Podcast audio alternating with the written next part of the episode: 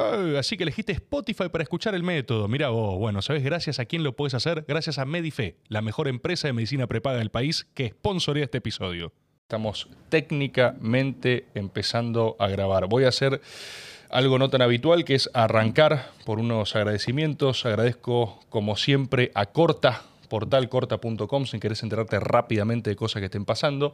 Y voy también a agradecer a Turismo City, que sponsor del carajo, que es Turismo City. El otro día eh, los mencionamos y yo creo que les gustó tanto la intervención orgánica y fresca que hice al respecto que me dijeron, che, ¿por qué no agarrás y también hablas de nuestra aplicación, nuestra app? Turismo City, por ejemplo, ¿no? En definitiva, si querés viajar y querés pagar menos, eh, deberías hacerlo con Turismo City sin más preámbulo, le puedo dar la bienvenida a la invitada de hoy. Sofi, ¿cómo estás? ¿Todo, bien? Ay, perdón, me dieron ganas de hacer la de Turismo City, paga menos por viajar. Ah, lo que es esto. ¿Te das cuenta? ¿Ves lo que es Necesitaba. Los, amo los jingles de publicidad. Y ese es muy bueno aparte. Es bueno. Hay buenos jingles de publicidad. Ah. Sí, ya está. Eh, fíjate lo que es, ¿no? Un, equipo que te banca realmente. Y pará, eh, tengo algo, por supuesto, acá tenemos a Trinidad Rebor, que es una serial investigadora que me provee de temas con los cuales uno pueda charlar. Hermoso.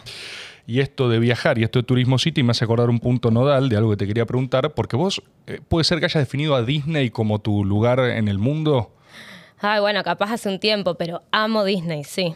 fui bastante, tuve mucha suerte y fui varias veces en la época de los videos, cuando arranqué, que era más pendeja y daba más con el target, ah, eh, me, llevara, me llevó Expertour, que era una, empresa, y fui como tres veces con ellos y después por mi cuenta. debe haber 13 veces creo que fui a Disney. ¿13 veces fuiste a Disney? O sea, siempre cambia el viaje, porque viste que tenés afuera Busch Garden, o sea, puedes recorrer otras cosas, no solo los cuatro parques de Disney. Sí. He ido a veces a dos porque estaba cerca y dije, bueno, vamos a Magic Kingdom, poner.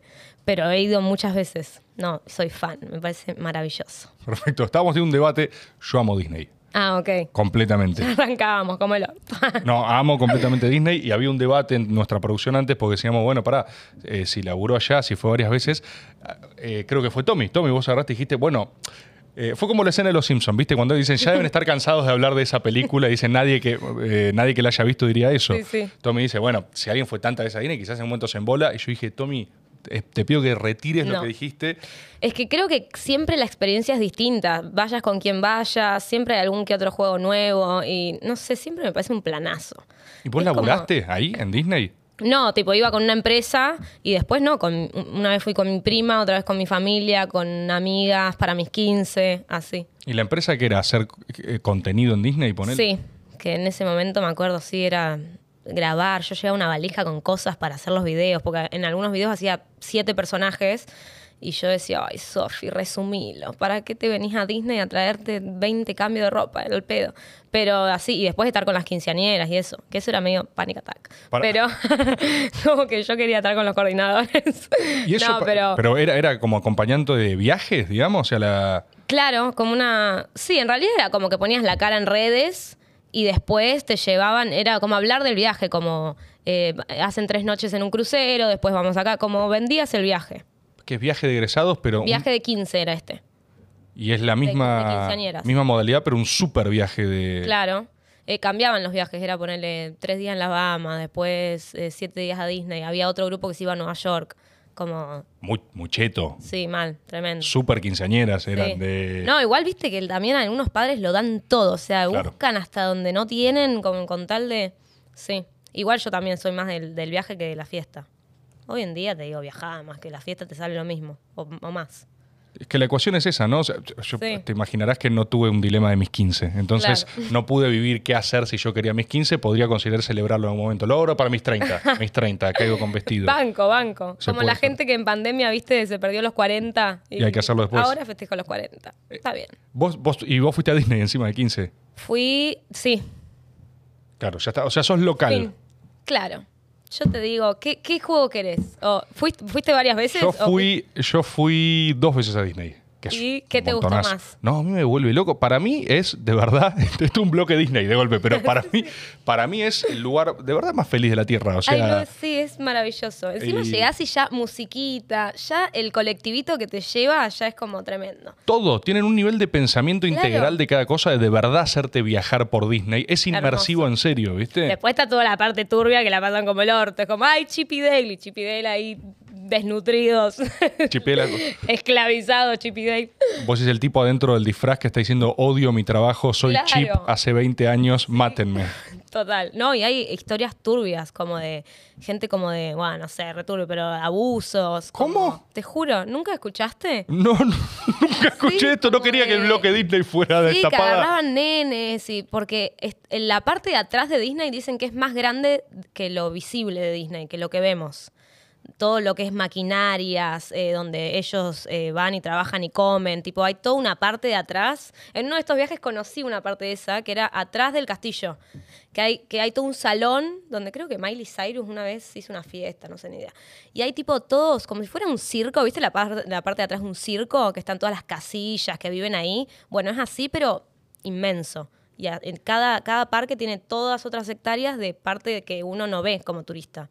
Y ahí dicen que pasaban cosas raras. Pero pero es, es catacumbas de Disney. Como mitos. ¿Y vos viste algo? Yo a mí no me dejan contarlo. Ah. no me dejan, amigos. ¿Viste que era re turbio Disney? sí, sí. Pasa que Ven, niño. ¿Cómo? Se ponía re turbio. como personaje, como personaje Disney tiene algo con Mickey, que es que esto para tesis sobre Disney.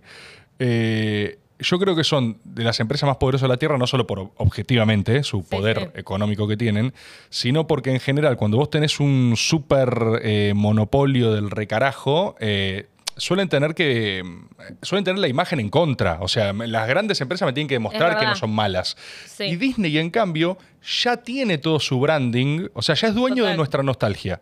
Sí. Entonces es como que Sí, sí, como que formó personalidades, como Disney es, no sé, siempre lo cargo a Kev Show, ¿viste Kev Show? no, Eh, Kevin, eh, un youtuber, sí. Que es todo muy, viste, como muy niño, como todo soñador, y es como muy Disney, como que tiene una connotación positiva. Bueno, e, es, es como si ese pibe que vos decís eh, fuese al mismo tiempo eh, la cabeza de una asociación ilícita y de hecho literalmente dueño del fútbol en Argentina, por ejemplo. Sí, sí. Y vos ahora me decís que encima hay todas unas catacumbas de Disney que O suceden. sea, son mitos. Si buscan en YouTube hay un montón de historias. me, pero bueno. me abriste un portal de, de Disney. Igual turbio. Disney de los comienzos te siempre fue turbio también. ¿Por qué? O sea, era como, no sé, Bambi. Era- o sea, es pesado, tiene como... No, eso seguro, eso Obvio. seguro. Las películas de, las películas de vos, vos qué, qué edad tenés? Vos tenés 26. Soy 97. Tengo 26. 26. Soy joven todavía. Sí. Pero ya no te lo dicen. Lo tengo que decir yo. Vos tenés que aclarar que sos joven. No, pero somos más o menos. no, Pasa que no sé si. ¿Es misma generación? ¿97, 93? No, medio. Mm, no. ¿Pero vos qué, qué edad tenés, Tommy? ¿Vos? No, porque ponele yo, el chiquititas de Romina Jan, lo veía ya como repetido, ¿entendés? Para que te des una idea. Claro, no, No es que lo vi así. Pero entonces no sos. A tiempo. Pero lo que quiero saber es: ¿sos generación Bambi? Ponele. No. No, soy más generación. ¿Cuál es tu película? Manuelita. Ok. no sé qué año es. No sé pero qué año Manuelita. generación. Igual Bambi yo la reveía en la infancia. Es que uno las ve, que- pero no sé si. Claro, no sé, no, sé- no, pero Bambi no, Bambi es re vieja. Sí, Bambi es re vieja. El Rey León debe ser del 94, Claro, el Rey León, 93. O sea, y en realidad si soy, o sea, para mí mi película Disney es Rey León, pero Claro. en realidad ni si, soy honesto ni siquiera la, la vi eh, en su estreno, se estrenó el mismo año que nací, Claro, como entonces, que te marea eso también. pero la ves después. No sé bien, eh, de- debe ser difícil medir en generaciones. ¿Cuál es tu generación Disney concretamente? Sí, porque además las, las veía tipo en cassette y eso era porque ya habían estrenado, o sea, como que me- se me pierden con, con cuando salieron. A, a- a fines prácticos igual te forma tu, tu infancia, tu nostalgia, Sí, tu todo. sí. For- por fuera de esta eh, digresión nostálgica de, de- de No soy formaciones. muy nostálgica. ¿Sos muy nostálgica? Ay, sí, re. Odio ser tan nostálgica. ¿Qué te pasa con la nostalgia? ¿Cómo es, cómo es tu relación? Y me das, es como una sensación de pensar que antes todo era mejor, pero sea antes 10 años atrás o 20 años atrás o 5. Como que digo, ay, ta- no sé, soy muy nostálgica, como que me pesa mucho el paso del tiempo. Y eso lo... Cuando vos recordás esos momentos, ¿crees que efectivamente, o sea, eras así de feliz o lo vivías en presente o solo existe retroactivamente? No, como siempre vivo el presente, pero después, por eso, o sea, soy nostálgica, pero no es que me arrepiento, no es que digo, voy viviendo el presente, pero yo sé que en 10 años voy a estar extrañando mi yo de ahora, ¿entendés? Como decir, ay, qué buena época. Como que soy nostálgica por naturaleza. No Eso es interesante, porque te han pasado cosas muy locas. O sea, si yo tengo que. No es que digo, ahora estoy pasando un momento de mierda y extraño cómo era antes. No, ahora estoy re disfrutando mi momento. Sé que en 10 años voy a estar nostálgica. ¿Entendés? ¿Y eso lo odias? Hay un poco que sí, porque es como. Me da miedo porque todo pasa. Eh, y mirás para atrás y por ahí ya hay gente que ahora ya no, no tipo que murieron, no necesariamente, eh, pero es como, ay, ¿cómo pasa el tiempo? No sé, es algo con el paso del tiempo. Yo creo que lo siento también, o sea, a mí me vuelve loco, yo soy... ¿Vos ves South Park? ¿Te gusta? No, veía de chiquita hasta que me apagaron la tele porque me dijeron, ¿qué estás viendo, Sofía? Y yo como, oh. Vieron un capítulo con un chavo con un feto en la cara y dijeron, no, no, no, muy bizarro. Eh, pero no, no, no, no, seguí el hilo. Hubo una época mucho más eh, punk en ese sentido. South Park para mí es de los que más vigentes se mantienen en términos de humor. Eh, hay un capítulo que tenés que ver por más que lo hayas discontinuado, que es que descubren básicamente hacen un análisis del presente donde dicen que hay una industria de la nostalgia tremenda.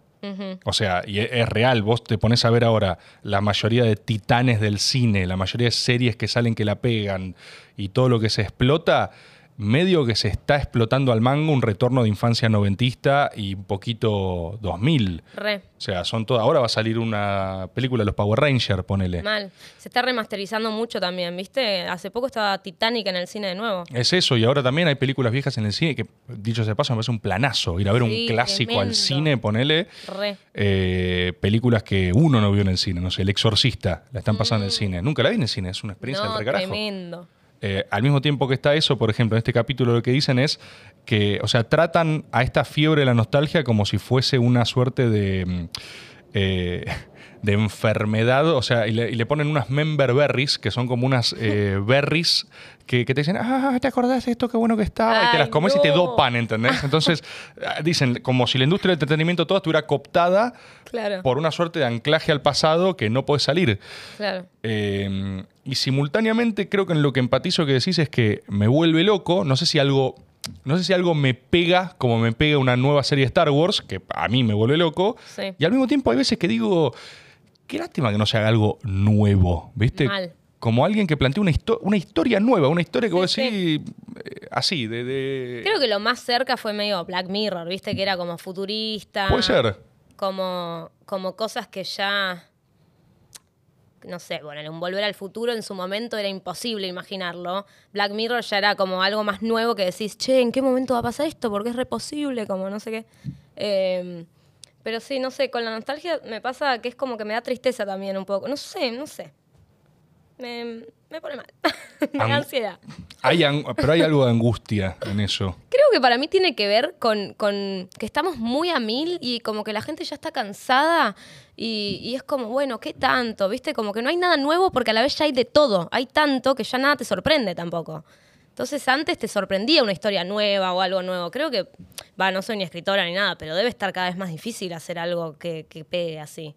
y aparte es muy hacer algo nuevo. Ah, la pretensión de originalidad es una locura en sí misma. O sea, es muy difícil que incluso. Eh, creo que siempre se va a encontrar algo de, ah, esto ya se hizo acá, de esta manera. capaz cómo la contás, con qué recursos, como originalidad en otros recursos y no tanto en la historia, porque, bueno, no sé, si supiera me estaría pegándola con una serie que, que la repegue. ¿A vos ese, ese frente artístico no te gusta? Escribir, guionar. Eh, no todavía, creo. No todavía. Cuando hice porno en helado, Martín me preguntó si me gustaba escribir porque los videos los guionaba y los escribía. Em, y dije que todavía como que tenía ganas como de ser dirigida y de estar como más moviéndome en el ambiente. Recién estoy arrancando, como conocer más y me da un poco de curiosidad, pero todavía no me, no me siento capaz, digamos. Es que es, difícil. Es re difícil, mal. Hagamos, hagamos recapitulación más allá de esto, porque quiero, eh, quiero, quiero origen, quiero arrastrar el origen. Vos sos de Neuquén, ¿no? Yo soy neuquina. Eh, vos sabés que dentro de poco voy a estar en Neuquén. Eh, sí, sí. Voy a ir a Neuquén ¿Los con... Martín Fierro? No. Ah. ¿Qué, qué hay ahora? ¿Hay Martín Fierro ahora? No sé por qué los Martín Fierro Digital los están haciendo en Neuquén ahora.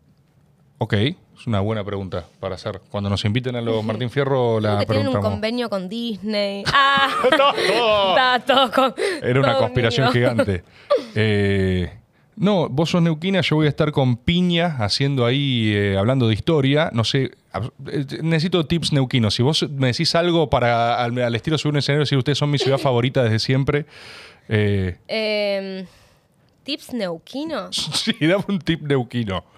Eh, no o sea, como para decir, para caer bien a los neuquinos. Es obvio que sale mal, ¿no? Porque aparte. Sí, porque te van a decir, oh, este porteño que te está haciendo el neuquino. Pero hay que evitar eso entonces. Hay que ya darle la vuelta de antemano. Soy un porteño que se quiere hacer el. No sé, podés venir y decir, chicos, qué hermosa es la barda. Voy a venir más seguido. eso. Amo la barda. La barda. No quiero ni saber qué qué es. linda es la liebre patagónica, loco. Re falso el chabón. Me vuelve, me vuelve loco la Me liebre vuelve loco el río. Qué lindo el río. Perfecto. Lo que te quería preguntar ahí, ya de, de- de origen y tuyo, eh, como una persona que efectivamente logró, o sea, vos sos actriz, la estás recontra repegando en la mayoría de cosas que haces, pero es- es- eso ya está, ya está consolidado, ¿o no te parece que No, estoy arrancando, arrancando. estás arrancando para sí, vos? estoy arrancando. Sí, ojalá. Si, si no, que queda tengo después, ¿no? 26, claro. Está bien, bueno, te banco, pero pará, te lo reformulo diferente. Cuando vos eras chica, por ejemplo, ¿qué querías ser de grande? Actriz. Bien. Sí. Si, si vos te le presentás a la Sofi Morandi de 6 años y ves lo que estás haciendo ahora, ¿no te dice, ah, lo lograste? Eh, sí, sí, me lo dice. Eso es un montón. Me lo dice. O sea, no me reconocería mucho igual también. Ah, estas, yo me analizo mucho, ¿eh? Uy, ya. A ver. Psicólogo. No, yo en estos años, yo vine a Buenos Aires a los 17 años. Ya vine a vivir sola, todo, era re chiquita. Y en estos años me di cuenta que hice muchos duelos con esa Sofi chiquita. Porque la Sofi chiquita, tipo, quería un montón de cosas que uno, al ser chiquito, no sabe que quizás va cambiando esa- esas metas o esos sueños, ¿entendés? Y tuve que hacer un montón de duelos en cuanto a, che, pero esto es algo que yo quería hace un montón de años, ¿por qué ahora no lo quiero? Y, y tipo, ciclos que me costó un año soltar cosas para, por- o sea, por no querer, viste, soltarlas, de decir, no, esto es algo que yo quería, que yo quería, y después decir, no, pará, ya no lo querés, Sofi, ¿entendés? Entonces, por ahí, la Sofi chiquita por ahí era más ambiciosa que la, que la Sofi de ahora. ¿En Por ahí la Sofi chiquita decía, ay, qué lindo esto que hiciste, me diría la Sofi chiquita, ¿eh? conociendo a la Sofi chiquita. Me diría, ay, qué lindo esto que hiciste. ¿Y esto por qué no lo hiciste? Uh. ¿Entendés? Como, ¿y esto por, por qué te dejaste pasar esta oportunidad? Yo le explicaría y me diría, ah, y me juzgaría. La hija de puta. ¡Ah! Jodida la Sofi chiquita. ¿por qué? Es que es muy ambiciosa y después, bueno. Pero es un pe- la es una pequeña- Palo, pendejo de mierda. Es una pequeña Meryl Streep. O sea, te mira medio arriba abajo así Era te dice. muy, iba muy, sí, a por todo. es el sí. diablo viste a la moda. Pero desde la ingenuidad, no desde, el, desde la maldad, como el de... No sé, estaba loca. ¿Y qué, qué- qué cosas resignaste? Si es la palabra resignar. O sea, ¿en, en dónde no, no corresponde la imagen de lo que quería y lo que haces? No, por ejemplo. Bueno, mirá que lo hablando de Disney.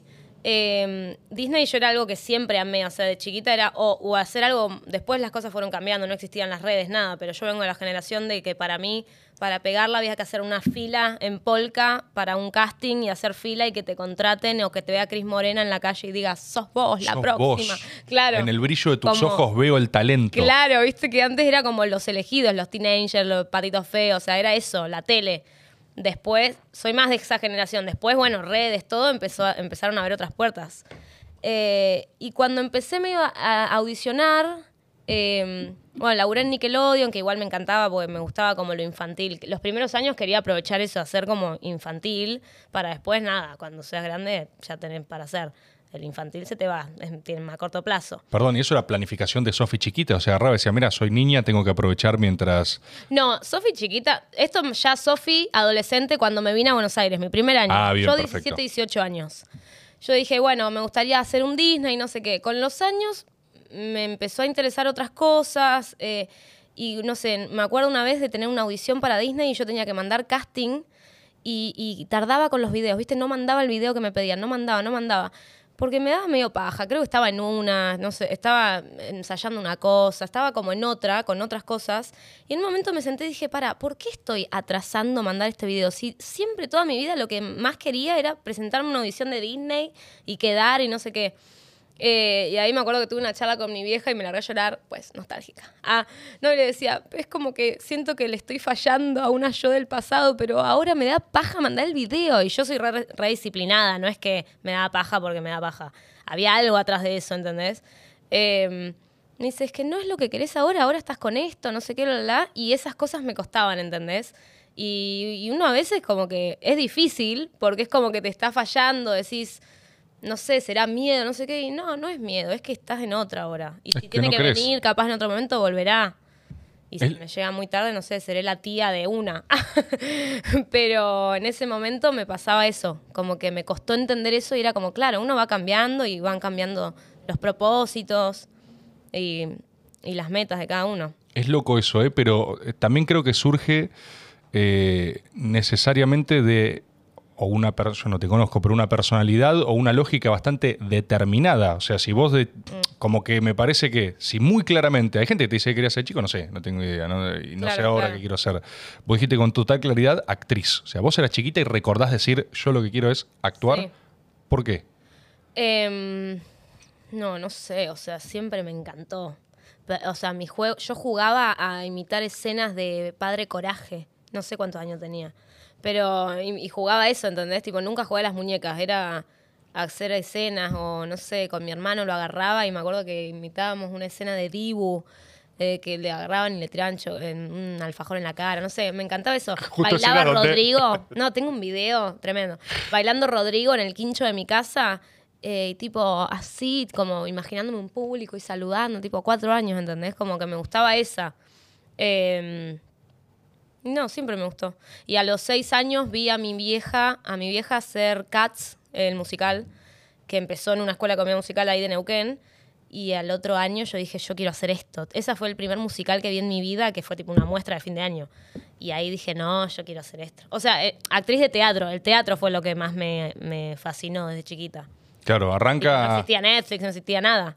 arranca el teatro, pero. Y bailar siempre me encantó. Entonces era como más por el mundo de teatro musical. ¿Y tu vieja actuaba entonces o eso es algo que arrancó capaz de... arrancó, mi vieja tipo es actriz por, o sea, eh, ahora estaba, estaba haciendo una obra en Neuquén, pero es más como de hobby que lo hace, pero es actriz. Ella no se, lo, no se lo cree, pero lo es. Ah, em, y yo arranqué por ella. Y danza arranqué por mi abuela. Ah, bueno, entonces hay... hay eh, claro, había en la Hay sangre de, arte. Sí, sí, sí. ¿Y te bancaron en esa siempre o existía algo de medio eh, hay que laburar en serio, ponele, porque existe eso también. Me bancaron siempre mal. De hecho, ahí también tuve como unas etapas cuando me vine de Neuquén a Buenos Aires. Los primeros dos años era como. El primer año, sobre todo, fue como, che, pará, y si no me va bien, porque yo vine como, pa, me va a ir bien, no sé qué, bla, bla. Si no me va bien, y cuando hablaba con, mi con mis viejos de esto, me decían, no sé, me acuerdo el primer año, como plan B, empecé periodismo en TEA como diciendo periodismo de espectáculo, obvio, porque dije, bueno, vamos a hacer algo parecido más o menos. a los siete meses empecé a laburar igual, tipo, no me dio ni tiempo. Pero estaba con miedo. Y mi mamá me decía, bueno, si querés hacerlo, hacelo, pero vos ya sabés qué es lo tuyo.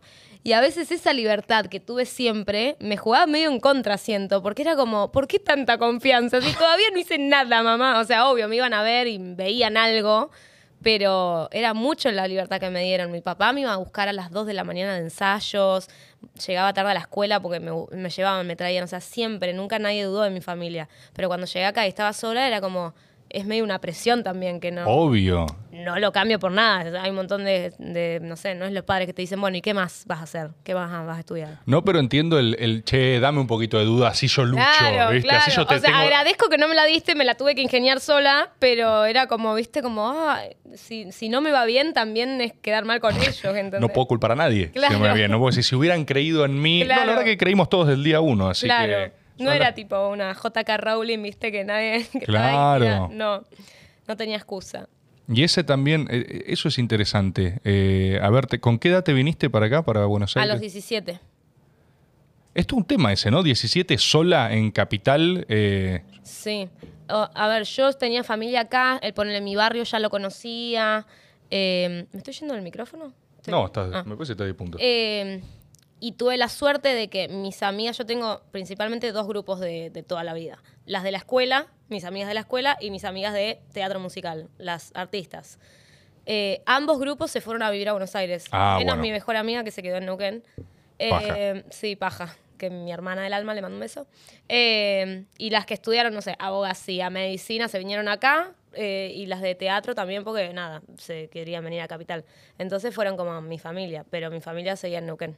Ahí O tuviste. sea, no me- nu- nunca me sentí sola, sola, digamos. Sí, no, no, claro, te trasladaste con cierto colchón que sí, Claro. bueno, estamos todas en la misma, más o menos nos atajamos, nos... Sí, sí. pero ya de por sí es un tema, o sea, de repente te encontrás sola, te tenés que cocinar, te tenés que eh, todo, gestionarte vos misma, es la gestión de uno, digamos. sí, sí, es tremendo. Que lo aprendí el año pasado recién.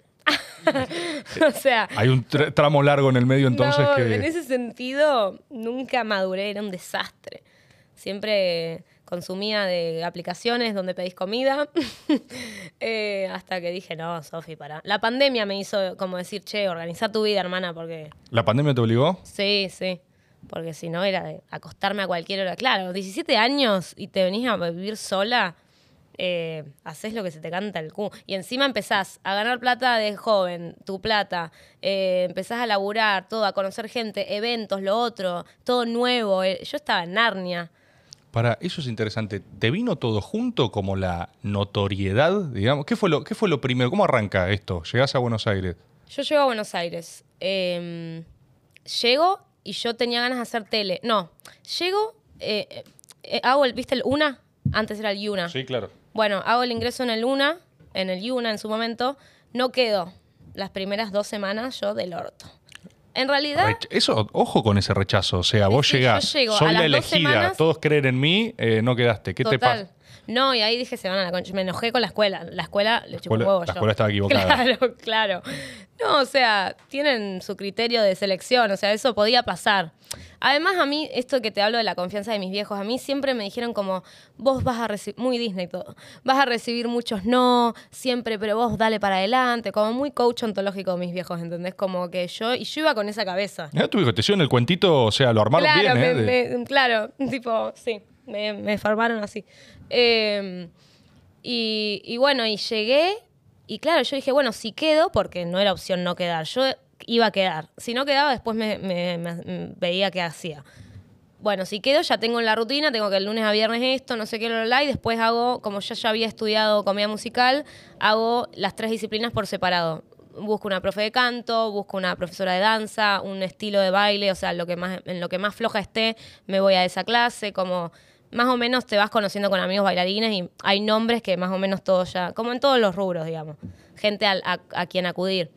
Eh, bueno, no quedé y dije, bueno, listo, yo ya estuve en una escuela, ya estuve en en un instituto, ya sé cómo funciona, me formo por mi cuenta, digamos.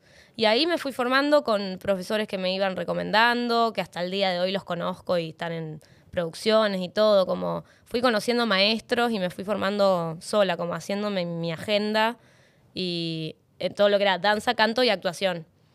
Y en esos seis meses audicioné para una beca en Pittsburgh y quedé para un seminario de danza.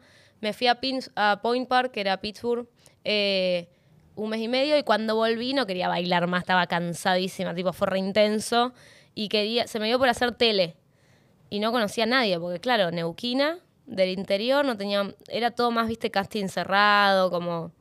eh, y digo, ¿cómo me meto acá? Y me metí como en charlas que daban gente de- como de Polka, no me acuerdo, gente como jefes de casting, eh, que decían, tengan las redes prolijitas, me dijeron, ¿no? En una de las charlas, cuando Instagram estaba Recién arrancando, recién ¿no? arrancando. Yo dije, bueno, ¿qué se referirá? Tipo, tener fotos con la pata acá, ni idea, como bailarina, no sé. Entonces eh, fui haciendo eso, me compré un iPhone en esa misma época, encontré un, el iMovie, que era un editor de videos, y dije, eh, me voy a poner a, a edit- En ese momento estaba, viste, Grego Roselo, Santi Maratea, que hacían videos em, de frente, digamos, más stand-up. Y yo no me hallaba en esa. Entonces dije, bueno, voy a actuar distintos personajes y arranqué haciendo como una charla entre dos amigas. Después dije, ay, a ver si. Después me copé editando. Claro. Dije, a ver si suma dos más. Y después ya era una manija que decía, a ver si hay ocho en la mesa. Y ahí me, me dormí a las 3 de la mañana. Eh, pero y ahí empecé con los videos y empecé tipo a subir seguidores, que no es lo mismo que ahora. Ahora recuesta subir seguidores. Eh, pero en ese momento era como algo nuevo. No, no, me acuerdo perfecto porque eh, yo también lo que empecé a hacer para romper las pelotas básicamente digitalmente era con el iMovies. ¿Viste? Eh, era, y yo eh, digitalmente siempre fui un arado, o sea, no puedo hacer nada. Y el iMovies es la cosa más, o no sé si sigue estando, pero es la cosa Sí. más simple e intuitiva. O sea, sos Era un tarado simple. y lo podés Real. hacer. O Sí, sea, si sí, es una publicidad de iMovies, es incluso yo. Qué garrón, ahora hay alguien del otro lado. Yo no sé usar el iMovie. No, pero podés, podés. Ahí solo es una cuestión de fe. Claro. Eh, pero me acuerdo lo mismo, como estar haciendo el cortecito, viste, entrando. eh, No, yo era fan de eso. Y ahí me di cuenta también. Bueno, después empezaron a subir los seguidores y era. No existían las historias, nada. Estaba, creo, Snapchat también en su momento y hacía con los filtros de Snapchat. Como, no claro, sé, porque 2000, fue antes de que lo revienten a 2010 Snapchat. 2015, 2016. 2016. Sí. Eh, y me empecé a dar cuenta que me gustaba editar. Y ahí también me volví como re quisquillosa de, de la edición y eso lo re disfruté. Y después nada, ya empecé a laburar. ¿Por eso era que empecé a hablar de esto? Sí. Ah, ok.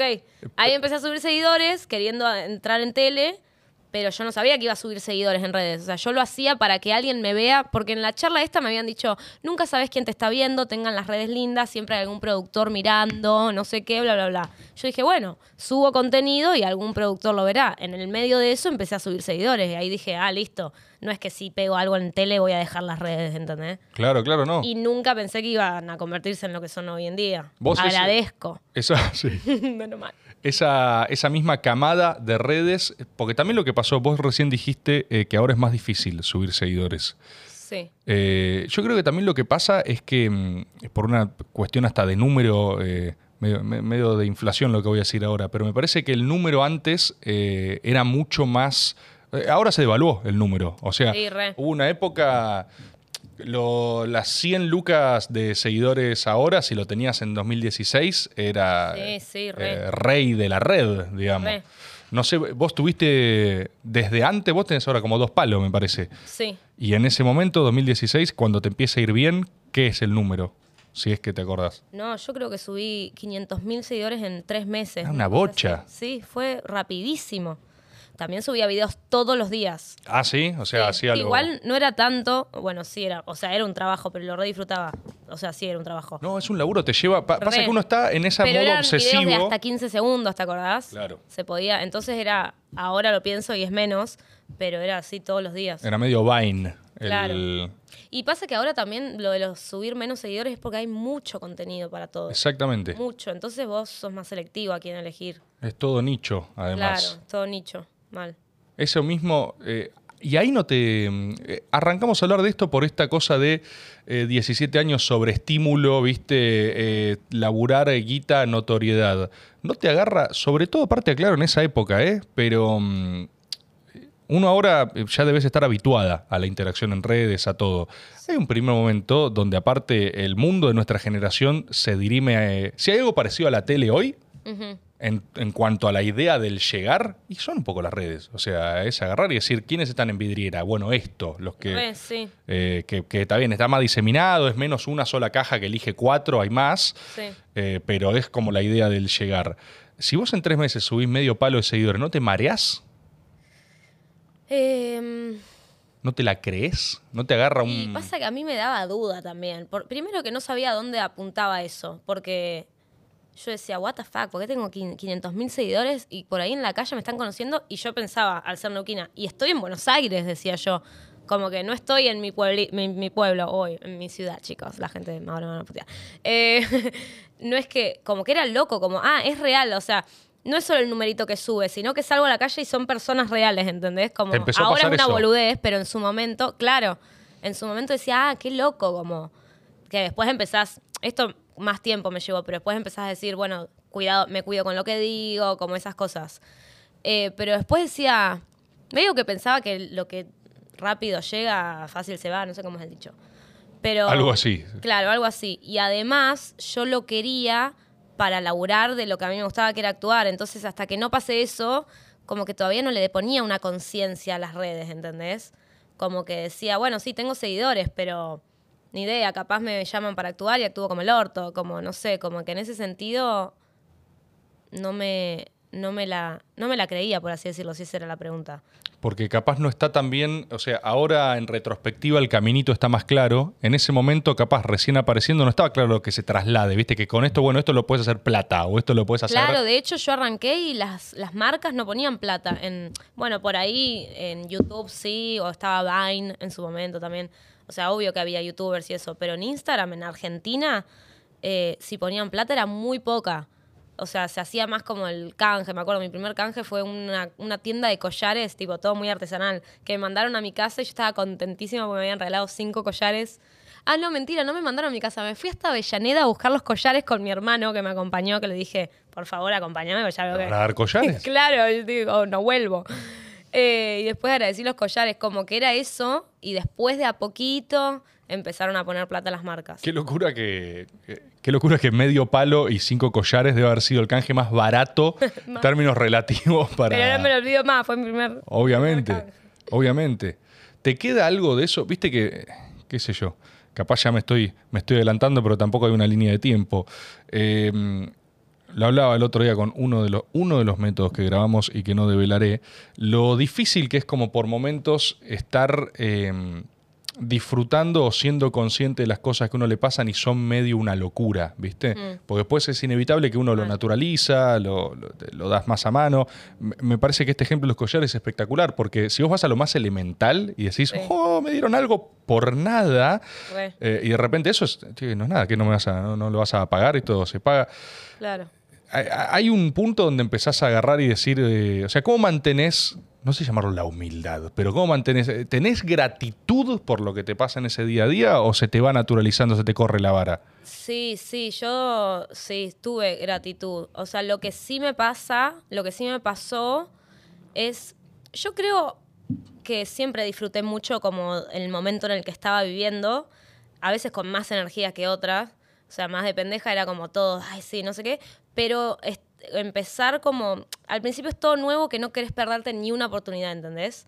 Entonces por ahí estuve como seis años de estar a mil y por ahí está bueno a veces bajar un cambio para decir, che, bueno, a ver dónde estoy. Pero a la vez, teniendo en cuenta la edad, creo que está bien también, ¿entendés? Como decir, bueno, el momento es ahora y hacer las mil cosas que tengas. o sea, si se te presentan ocho mil oportunidades y te da el cuerpo para aprovecharlas y hacerlas, mandale. Sí, si no gasto ahora, ¿cuándo gasto, digamos? Claro, o sea, obvio agradeciendo, em, eh, sí, obvio, eh, siempre los pies sobre la tierra, em, pero por ahí me pasó más eso, no de, siempre lo disfruté, pero por ahí estuve como muy a mil y creo que recién en la pandemia bajé y dije, ah, bueno, para, vengo de hace años que no me tomo un tiempito. Y ahí me digo que tú relajé. Te fuiste, lo mencionaste recién al pasar, pero quedaste en una beca y estudiaste en Pittsburgh, dijiste. Pittsburgh, sí. ¿Qué onda? ¿Es así quedaste? ¿Beca difícil? ¿Cómo, cómo es una beca para ir a Pittsburgh? No sé ni que existe Se organizaba un congreso de musicales donde vienen gente de afuera, bailarines, cantantes, todo, y tenías las tres disciplinas. Y son cuatro días en esos, en tres días te dan material. Eh, y Porque es como una concentración, o sea, se queda. se hacía en el, en el, ¿cómo se llama? En el, en el Rock Café de Libertador, ¿viste? Sí.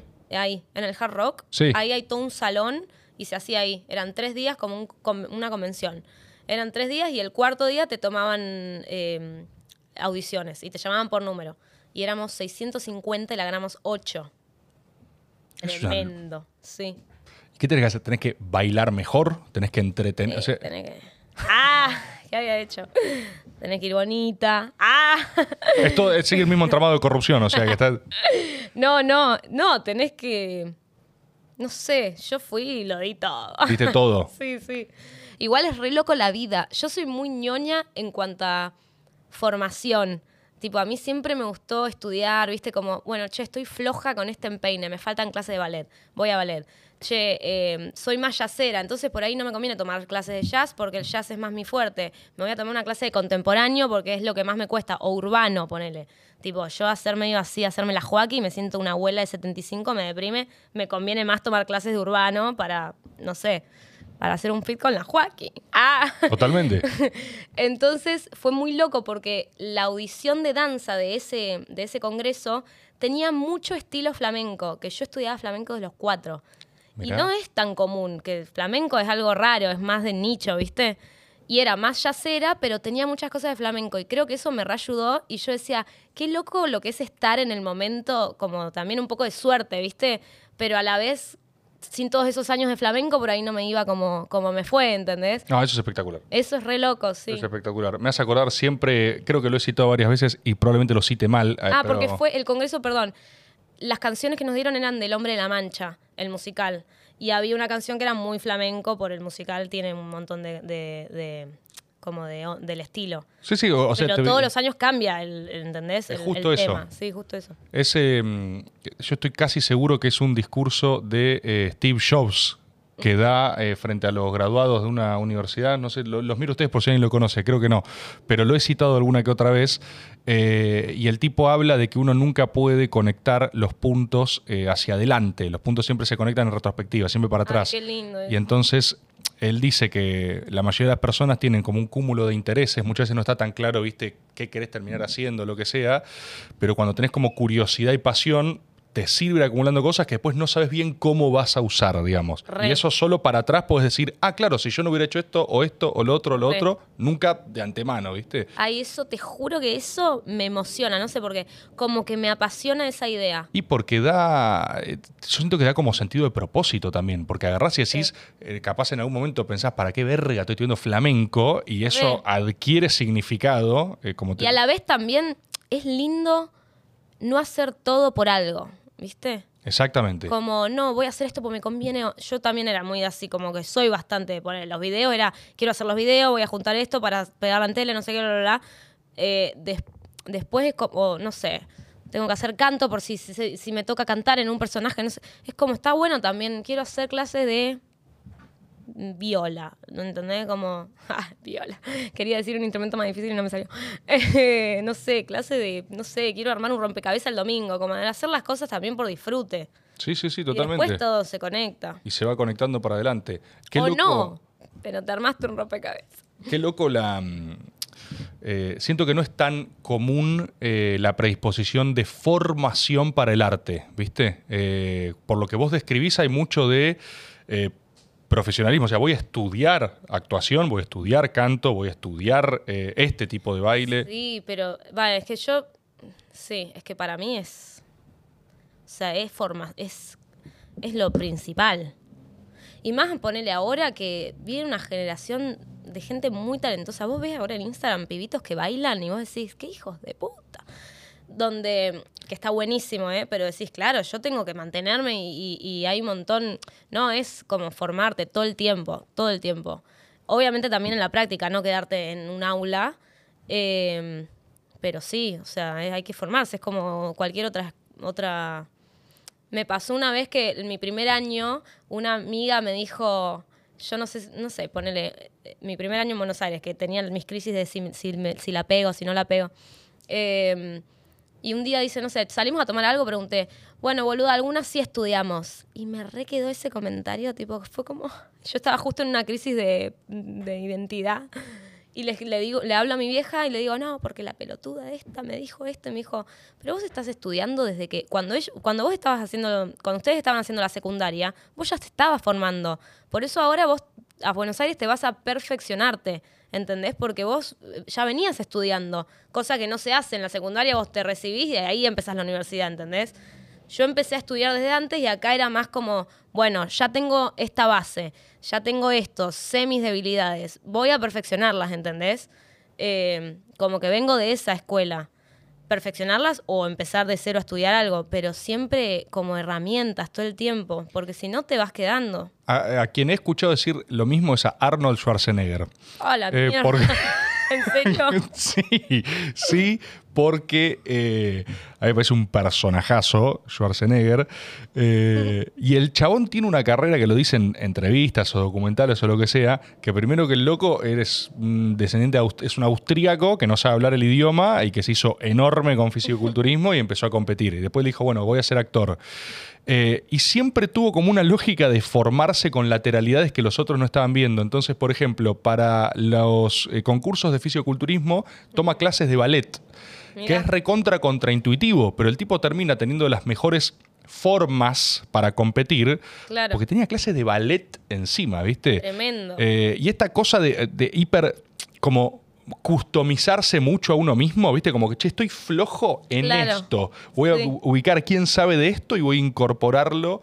Re. No sé si no te han dicho nunca que eso tenés en común con Arnold Schwarzenegger, pero, pero. Pensé que eran los tubos. Pero ah. compartís. no, por ejemplo, eh, una vez arranqué, y estoy con muchas ganas también de estudiar locución en algún momento de mi vida, porque ahora no puedo. Eh, pero arranqué clases de doblaje porque era algo que me gustaba mucho, ¿viste? Como en hobby. Siempre jugaba con voces de Disney, pero en mi casa, en mi cuarto, sin nada de conocimiento. Dije, bueno, arranco clases de doblaje. Claro, me di cuenta de, de, que me gustaba. Eso sí, igual era por un propósito. El día de mañana me llaman de algo, está bueno tener alguna que otra herramienta. ¿Qué hiciste doblaje, no? Sí, por eso, eso iba a decir. Y cuando me llamaron para hacer una peli, me dijeron, che, ¿sabés que eh, lo hicimos re rápido? Tipo, qué hermoso, porque un actor de doblaje te hace una película en un día, ¿no? Y por lo general se tienen que, que son, si, si las citas al actor, tenés como actores estrellas, que es cuando te llaman por el nombre, y actores de doblaje, que es cuando, che, necesitamos hacer esto, sacarlo profesionales de... Claro. Eh, y cuando llamamos por nombre, son como seis, eh, seis días de grabación, no sé qué, eh, de como seis horas, y lo hicimos rápido, boludo, tipo, ¿con quién estudiaste? ¿O ya te habías tomado algo? Yo tipo, no, era porque me gustaba y como que dije, ay, menos mal, ¿entendés? Porque igual ahora tengo que seguir, hubiera salido mejor si estaba más perfeccionada, pesada. ¿Qué, es, em, ¿qué, te, enseñan en clases de doblaje? O sea, ¿qué es lo que aprendes más rápido? No, ni, ni siquiera se me ocurre. Ay, es re difícil. Es... Porque ¿sabes? eso es lo que pasa mucho con la idea de la técnica en el arte. Me resulta, capaz es a mí nomás, ¿eh? pero me resulta como súper contraintuitivo de pensar. O sea, cómo agarrás y te perfeccionás en. Eh, y mira que yo hice. Yo hacía teatro chiquito. Yo iba al, a lo. ¿Cómo se llama esto? Iba a lo de Hugo Midón. Ay, amo, vivitos y coleando. Claro, exacto. Te yo iba, bien. Exacto, exacto. Iba y me llevaban y después dejé de ir porque me da paja ir los sábados a la mañana. Entonces, ah. pero tenía eso. Eh, y, es. Me, cuesta explicarlo porque para mí era muy. Era jugar. O sea, ir a teatro para mí era jugar, ¿viste? Te vas soltando igual. también. ¿Cómo, ¿Cómo, ordenás el juego? Porque el arte es, es como. es impulso, ¿viste? Sí, sí. Es que para mí es el, juego en, en, la actuación es un recurso. Porque después tenés, eh, no sé, eh, es como la improvisación, ¿entendés? Es un recurso, no puedes vivir improvisando. También tenés que saber estudiar un texto y, y laburar con guion, ¿entendés? Como con letra, no simplemente jugar y ya. Eso es lo más difícil igual y está buenísimo hacerlo de más chico.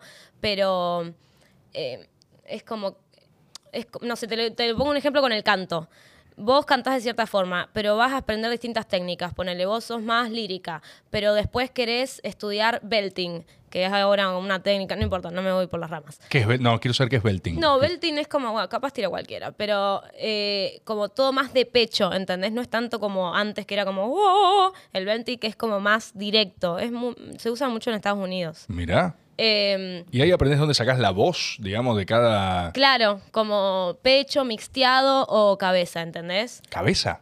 Claro, como más de arriba. Quiero aprender a cantar. quiero poner. Ay, es hermoso. Bueno, eh, vos ya tenés tu voz, tenés ponerle tu juego, tu improvisación. Sí. Pero el día de mañana querés a un personaje darle en cierta palabra otra técnica y tenés ese recurso para hacerlo sin lastimarte, ¿entendés? Gracias a la técnica. Porque vos jugando podés estar a los gritos, todo, pero si tenés que hacer cuatro funciones por semana, el domingo te quedaste mudo. Te quedas sin voz. ¿Entendés? Entonces por eso también es, es importante. Y cuando cantás no te quedas sin voz, o sea... Eh, no, bueno, hay un montón de... O sea, obvio, tenés que vocal... O sea, hay un montón de cosas que también la técnica te la hacen hacer vos podés ser muy talentoso y cantar, pero si no te cuidas la voz, eso por eso es como, como en cualquier otro rubro, creo, como el estudio y la formación. Como podés ser muy talentoso y todo, pero no sé. Pero si no tenés constancia, disciplina, no te vas a aprender todo lo que te tenés que estudiar para el parcial. Muy loco eso. Bueno, yo también te hago estas preguntas o lo pienso porque me imagino que cualquier persona con notoriedad y que está haciendo cosas que están buenísimas, eh, tiene gente, eh, o sea, empieza a arrastrar una carga aspiracional. Lo que hace uno, empieza a ver gente, debe haber pequeñas sofis que están viendo ahora esta nota dicen, che, yo quiero... A todo esto paren, yo estoy hablando de que me gusta estudiar, de ahí capaz alguien vio algo de lo que dice y dije, esta que se hace, estoy... yo estoy hablando de lo que a mí me gusta, no de ah, cómo lo hago. eso, pasa siempre. Eso pasa siempre. No, pero yo pienso... Ella era Norma Leandro en la nota. Totalmente. sus, variados talentos que todos hacen espectaculares. Yo imagino que debe haber gente mirando diciendo que... Em, bueno, yo quiero hacer lo mismo, ¿entendés? Eh, vos agarraste y decías, yo tenía claro el camino, yo quería la tele, por ejemplo. No tengo idea, porque no sé qué quiere eh, alguien que quiere trascender ahora en el campo de la actuación con ocho años, pero quizás ahora los pibes, pibas, no están pensando, para pegarla quiero ir a la tele. Claro, no, re. Y así como vos, vos decías, viste, yo vengo del caminito que era hacer la fila en polka para que me elijan. Eh, para mí ahora te pueden estar mirando a vos para ver cómo terminar haciendo una serie, por ejemplo. Y no sé... Claro, qué loco. ¿Y qué...? O sea, a mí y para mí, eso de la fila en polka, para mí después fueron lo de las redes, ¿entendés? Era lo de si tengo seguidores me llaman.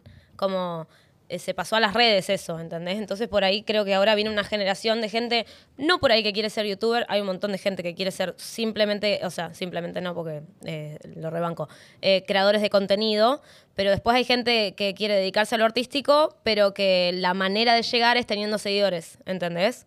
¿Y es eso ahora para vos? O sea... Yo creo que sí, yo creo que sí, pero lo hacen desde un lado artístico, no de... como, bueno, subo videos de danza, subo un video cantando, me muestro, ¿entendés? Como eh, o sea, ahora es la, la coreo en TikTok, por ejemplo, lo que vos decías de... Para mí la, cola esa que yo decía de Polka ahora es como la cantidad de seguidores, ¿entendés? Que igual para mí eso es como... No sé, porque por ahí ese discurso a alguien que no tiene seguidores lo desmotiva, ¿entendés? Eh, pero así aspiracionalmente creo que las nuevas generaciones es un poco a lo que aspiran. Debe ser raro eso también, ¿no? Porque, o sea... No te estoy hablando de tener millones de seguidores y ser famoso o conocido, ¿entendés? Sino como tener las redes como... Hoy en día para mí ya no puedes decir, no, yo las redes no les doy bola, ¿entendés?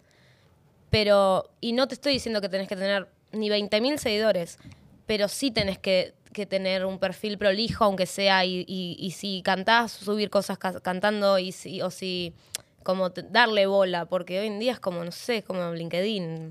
Claro, es medio imposible pensarse sin eso, ¿no? O sea, es, esto que decís vos.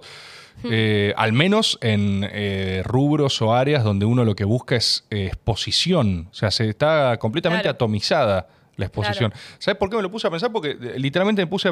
o sea, no sé cuál podría ser el consejo para alguien joven que quiere hacer teatro. Sí. Bueno, el tuyo sería estudiar. Sí. Sí, estudiar, como probar eh, hay un montón de cosas. Y incluso yo siendo neuquina, en, hay muchísimo talento y muchísimos maestros que a mí en Neuquén me marcaron de por vida. O sea, una vez dice, eh, en Capital está toda la movida. Y sí, obvio, para algunas cosas, no te voy a mentir, si querés hacer, no sé, eh, o sea, bueno, calle Corrientes, todo eso, bla, está en Capital, todo. Pero hay un montón de profesores en el interior que, que te forman. O sea, si querés formarte, lo puedes hacer en cualquier lugar, ¿entendés? Como ese sería mi consejo. Formarte, anotarte en un curso, conocer gente, como estando en movimiento es imposible que no se vayan abriendo puertas. Como yo cuando empecé a laburar eh, me crucé con un montón de gente que eran compañeros míos de clase de cuando no había arrancado con los videos, ¿entendés? Y era como, ay, boluda, arrancaste con videos, qué loco, sí. Y los conocía de cuando estudiaba eh, danza, no de cuando ya tenía seguidores. Como que después, esto que hablamos de los puntos, después todo se conecta, ¿entendés? Pero hay que estar en, movimiento. Sí, sí, sí. Y después con los años también aprendí em, que tuve un lugar como de... Antes era muy visto esto Disney, volvemos. Como del si querés podés. Creo que en mis primeros años mi biografía era piensa, cree, sueña y atrévete, tipo una frase de Walt Disney, muchísimo. Después uno crece y como que se da cuenta que no, no todo el mundo, no es si querés poder, ni odio esa frase ahora. Em, entonces hay veces que digo, también mi consejo para algunos que no tuvieron mis mismas posibilidades es como, y va, te va a llegar en algún momento, no te sientas mal si tenés que laburar a la vez, ¿entendés? Si tenés que hacer un trabajo y dejarle unas poquitas horas a lo artístico de tu vida, porque bueno, la vida es así, a veces la vida es una mierda y no sé, tengo amigos que todavía no están en Buenos Aires porque están cuidando una abuela, ponele. Pero cuando pueden van y se toman una clase y no sé qué, y no sé, el día de mañana cuando ya no esté la abuela se vendrán a probar suerte acá.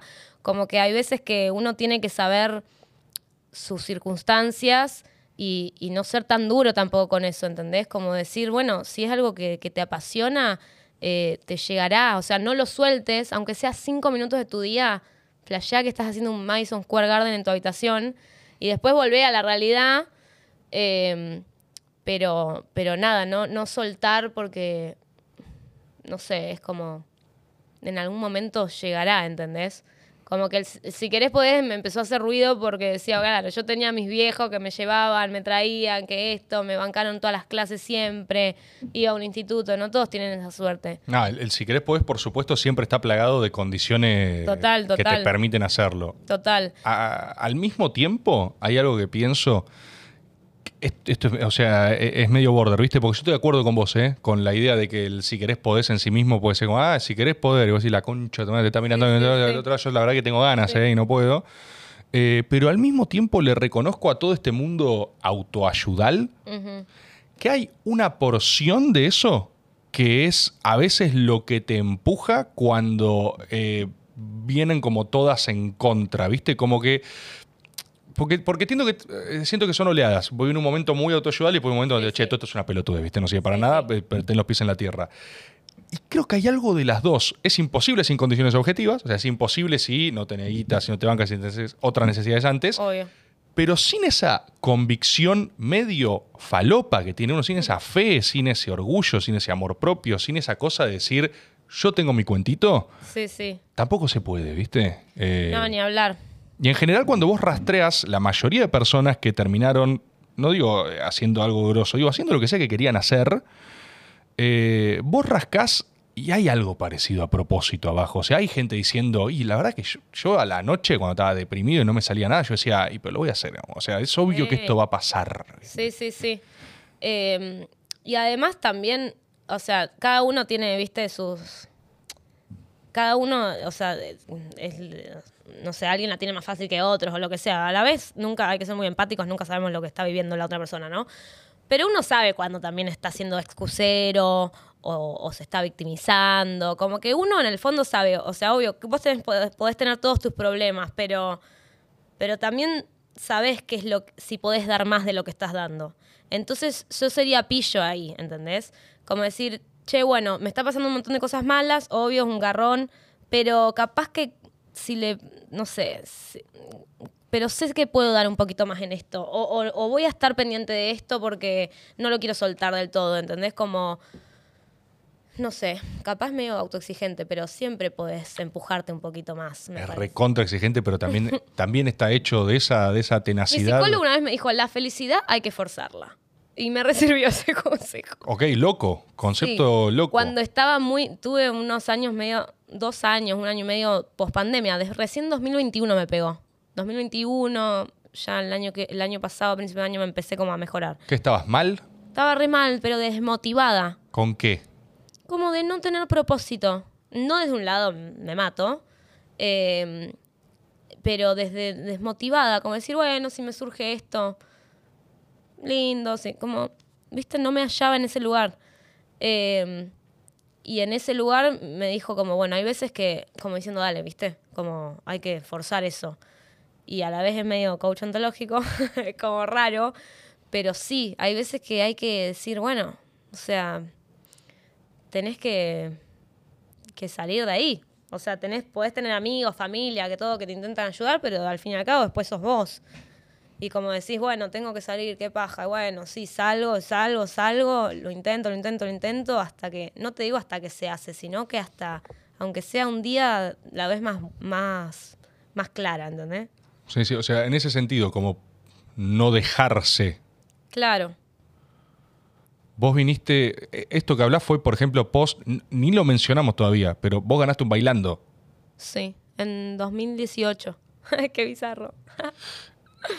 Totalmente, es una locura eso. O sea, Para alguien que No sé creció. si quiero tener hijos, pero si tengo sería para contarles esa anécdota. Claro, así, mirá, mirá, mamá. mirá los videos de YouTube que van a ser como un blockbuster YouTube en ese, momento, en ese futuro. Se Es van a ver todo mal, ¿viste? Y es verdad. Sí. O sea, esto va a ser un blockbuster. Mal. Esto va a ser un lugar, mira, una Los pieza colores vieja. van a ser una mierda, seguro. Claro, es verdad. O sea, un beso era- a mis hijos, los quiero. Es- Pórtate bien. Ah. es cierto que en este, o sea, siento que todo como vemos ahora va a ser, mira qué mal que se veía, Sí, qué mirá esos antiguo. micrófonos enormes. Hay micrófonos, tienen auriculares en la cabeza. Y mirá, miran a los productores, porque no va, va a haber máquinas, va a haber, no va a haber Es gente. verdad, no va a haber humanos. Es más, capaz no estamos Capaz, no, acá. capaz el contenido mismo, eh, o sea, todo esto. Ay, nostalgia, me deprimí. Nos- nostalgia del presente, de claro, hecho, en ese momento. ya empeora la cosa. Cada vez peor. Pero fuera de joda, o sea, eh, vos, vos tuviste que haber crecido viendo a Tinelli. Sí, yo cenaba viendo Tinelli.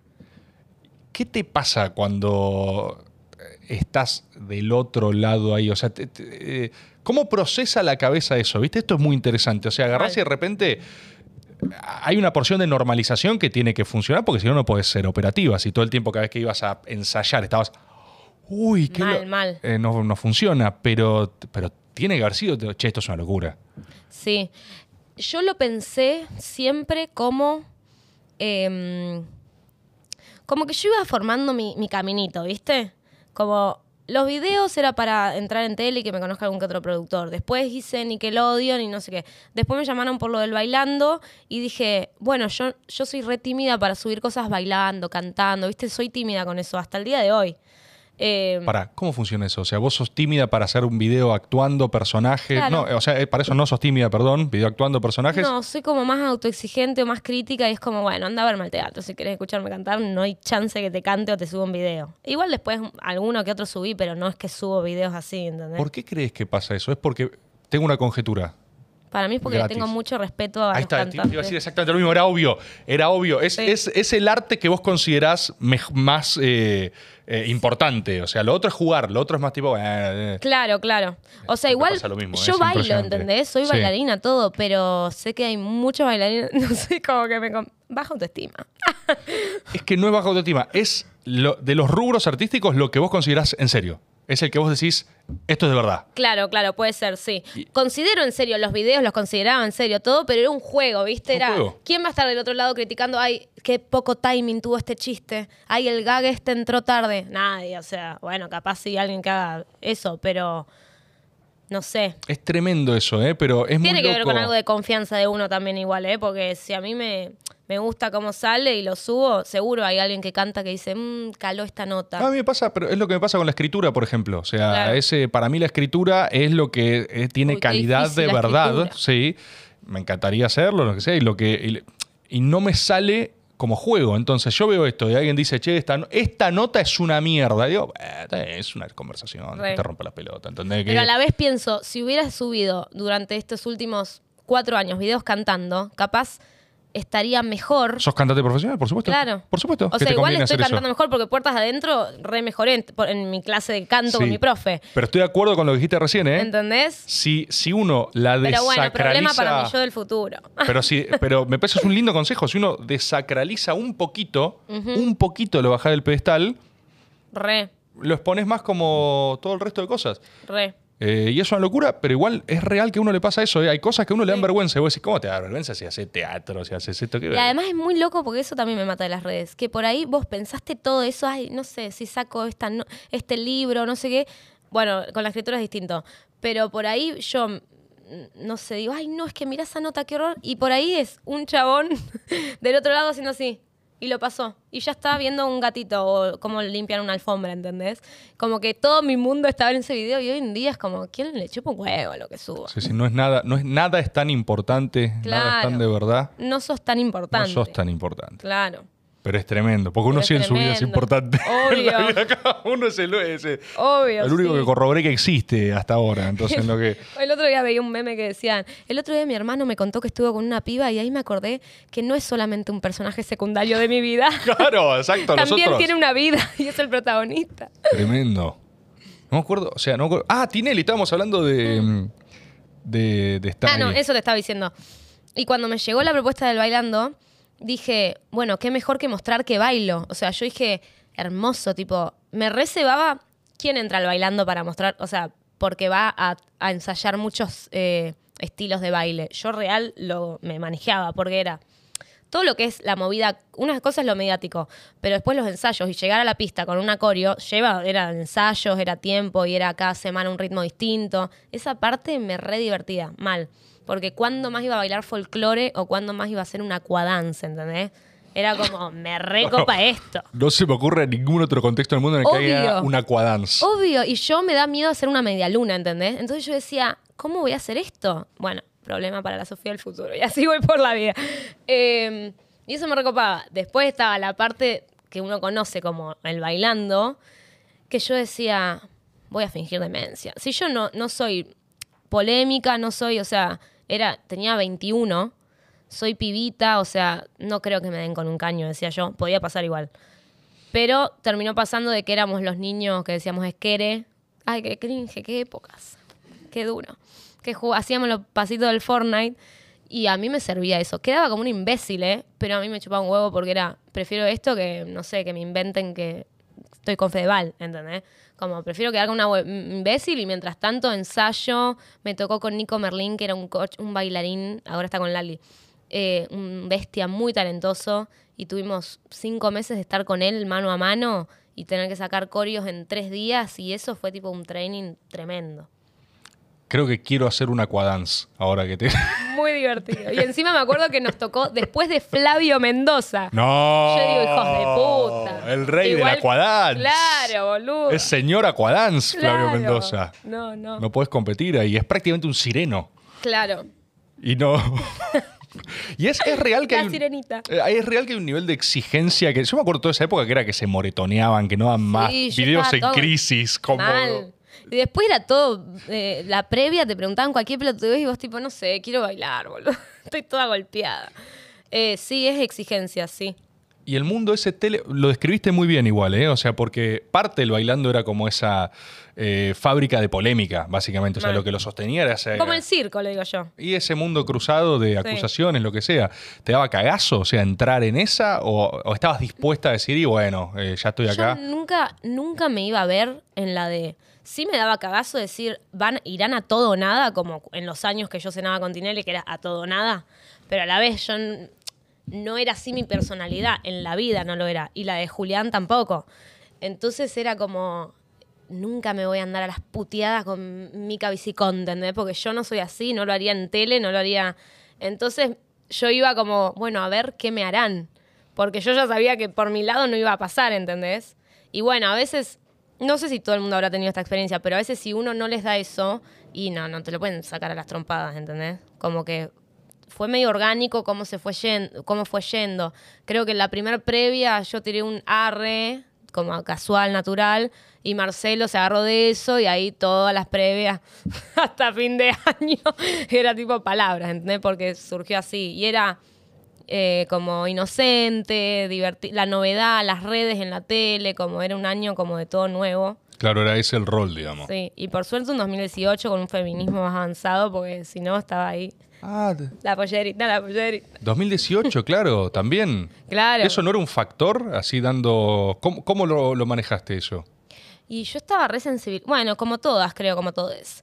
Eh, estaba resensibilizada ese año con todo ese tema. Eh, fue un año como de mucha información nueva y de mucha info que cayó, ¿viste? De decir, ah, está, está pasando y estuvo pasando todo este tiempo estas cosas y como salió mucho a la luz, ¿viste? Ese año. Eh, y a la vez a todo esto seguía haciéndome más conocida por estar ahí y, y me estaba involucrando más en esas cosas, pero porque yo, Sofi, personalmente, ¿entendés? Me, me parecen importantes ciertos temas. Eh, y ahí sí se me mezcló un poco y ahí sí por ahí era más como de saltar a la defensiva. Eh, y después me empecé a cuidar un poco más. Como que dije, no sé, cuando después, no sé, yo decía algo y después me mataban en Twitter, me di cuenta que me jodía y ahí me empecé a cuidar un poco más. no sé, por ahí era medio de tibia, pero elegí como serlo, porque dije, tibia mis pelotas, tipo, yo me estoy comiendo el bardo, anda. Yo sé cómo soy en mi vida personal y no cambio este pensamiento, Claro, porque, pero me cuido, eh, elijo cuidarme. Porque era toda una época donde ese foco de presión yo me había olvidado, pero es verdad, se trasladó un poco al bailando. O sea, estaba bajo la lupa de estas son las cosas que están mal. Re, sí, sí. Y para vos fue justo una, una oportunidad al mismo tiempo que se pone medio raro. El... Sí, y además también se mezclaba con lo personal un poco, porque era un año pe- personal y, y- y- y como mujer fue un año importante, ¿entendés? Entonces se mezclaba con lo personal a veces. Más sumar ensayos, cansancio, todo eso, vos estando medio en una y por ahí, no sé, eh, decías algo eh, que después repercutía. No, entras a Twitter y está puteando eh, Claro, medio obvio. mundo y vos decís qué mierda pasa. Obvio, y además era un año que era eh, blanco-negro, ¿viste? Después empezamos a entender que, bueno, por ahí es todo un proceso y que somos todos nuevos en lo que está pasando y vamos aprendiendo de a poco. Y hay como ciertos grises por momentos, pero ese año era todo nada eh, y yo estaba en esa. Y después dije, bueno, no, calmate un poco, Sofi, tipo, para. Además vos no, no vas a cambiar nada vos sola, como bancala. Sí, había una exigencia muy grande de que todo el mundo supiera qué decir y qué estaba bien y qué mal. eh, claro. más imagino a las minas, a la misma mina. Era como la pretensión era, mira, vos estás ahí, tenés una responsabilidad, un deber, corregí esto que está pasando. Sí, sí, Es imposible eh, pretenderlo. Sí. Y encima lo, lo que estaba pensando es que encima lo ganaron. O sea, no es, no es Eso solo... bizarro. Porque uno pensaría, ¿no? Bueno, bueno, es un ambiente polémica esto, vos vas con un approach, una estrategia un poco más Sí. eh, moderada, por así decirlo, ¿viste? Yo no voy a buscar los extremos, Claro. pero no sé si eso linealmente decís, y con esta gano, ¿viste? Que- Bien pedo. Obvio lo empezás a pensar en una en cuartos de final, ponele. Che, te imaginás, jajaja, te reís. Por encima éramos dos boludos, nos cagábamos de risa en los ensayos, los tres con Nico. Eh, era como jajaja, subíamos videito, eh, votennos, no sé qué, pero siempre boludeando. O sea, eso también estuvo lindo. Porque por ahí en los pasillos había más de una de, ¿qué dijiste de mí en la previa del show? Y era como, ay, ni idea, que di, que estamos boludeando. Como había gente que Había la vive. que así. amo igual, me fascina, o sea, me encanta. Porque es laburo y lo dan todo. Era como Silvina Escupidero, ¿entendés? Que lo daba todo. Sí. La amo y la banco. ¿Qué dijiste de bien la previa del show? Pasillo, así. Claro, pasillo, y era como ni idea. Porque por ahí yo soy muy de eh, que se agarre Jimena porque la vamos a cagar a palo, no sé. Por ahí, no, no por Jimena, Pero, pero. pero, pará, pará, ¿le ganaste las finales con Jimena Barón o no? no, con- antes de la cobra, después la pegó. Ah, pre-cobra. Claro, precobra. Con Cobra no sé si... Claro. Con Cobra era más difícil. Con cobra era más difícil, sí. Y nosotros que no vamos a estar dos años haciendo esquere, nos odiaban. Skere duró un año. Claro, Skere que ya venga llegó la tipo, Cobra ya, que no tengo más palabras. Skere ya pasó, tenía que buscar por otro lado, había que Claro. renovar. Claro. Eh, ¿Qué estaba diciendo? Te pasaba, no, no sé, pero Ah. te pasaba esto, tele, estoy con Tinelli. Vos tuviste el... No sé, no sé quiero decirle el karma, pero viste que existe con toda persona que viene de, viene de su ciudad, de su lugar, y migra, que eso ya tiene toda una carga simbólica. Vos sos la neuquina que fue a Buenos Aires y la pegó, volvés a Neuquén y hay algo, o ¿entendés lo que te digo? Como Sí. existe ahí una relación de or- Sí, sí. orgullo neuquino o bronca. Viste que cómo es el- uno no es profeta en su tierra. ¿eh? Exactamente. Eh, no, yo amo volver a Neuquén. Igual me está pasando también que yo vine hace, no sé, este es mi noveno o octavo año acá. Que voy y a veces no conozco caras, porque voy a barcitos de allá todo y ya no. Antes no, los primeros años, yo en Buenos Aires, cuando volvíamos, te cruzabas con gente que se fue a Córdoba, con esto, allá, y te veías más o menos. Ahora es como, ya no conozco mucha gente.